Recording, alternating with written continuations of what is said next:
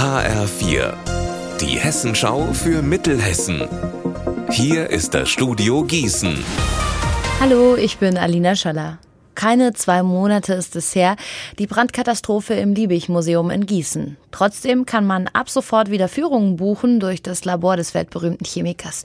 Zur Erinnerung, Feuer und Rauch hatten dort massive Schäden angerichtet. Anfang Dezember war das.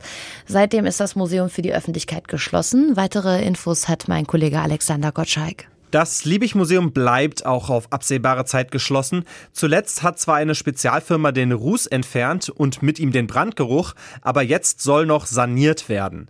Wer ins Museum will, hat deshalb nur eine Möglichkeit, die Führungen. Sie finden einmal im Monat statt und die erste ist am Sonntag. Tickets kann man online beim Stadtmarketing und in der Touristeninfo kaufen. Für 14 Euro gibt es tatsächlich das komplette Labor zu sehen, inklusive der Räume, die durch Feuer und Rauch stark beschädigt wurden. Nur Liebigs Labortisch fehlt weiterhin. Dessen verkohlte Überreste liegen derzeit im Polizeilabor, wo die Ermittler versuchen, die Brandursache aufzuklären. September bei einem Juwelier in Gießen. Eine 54-Jährige kommt rein und will Gold im Wert von 100.000 Euro kaufen.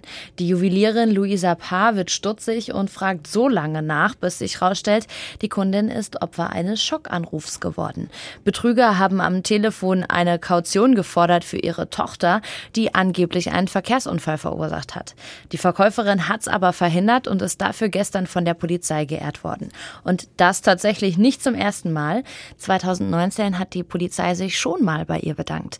Da hat Luisa Paar einen Raubüberfall auf ihren Laden verhindert, indem sie die Diebe eingesperrt hat. In dem Moment war ich mir meiner Sache sehr sicher und dachte mir, okay, ich kann die jetzt hier in Schacht halten. Ich habe die Gefahr nicht gesehen, dass sie mir was antun, sondern eher die Gefahr, dass mein Eigentum mir weggenommen wird.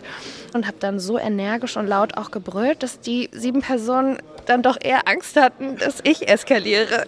Und das hat mich dann irgendwie dazu bewegt, sie einzusperren. Unser Wetter in Mittelhessen. Heute bleibt es den ganzen Tag über bedeckt. Dazu haben wir in Kappel 3 Grad und in Nidda da sind es um die 4. Auch am Abend und in der Nacht bleibt es bedeckt und so geht es dann auch morgen weiter. Ihr Wetter und alles, was bei Ihnen passiert, zuverlässig in der Hessenschau für Ihre Region und auf hessenschau.de.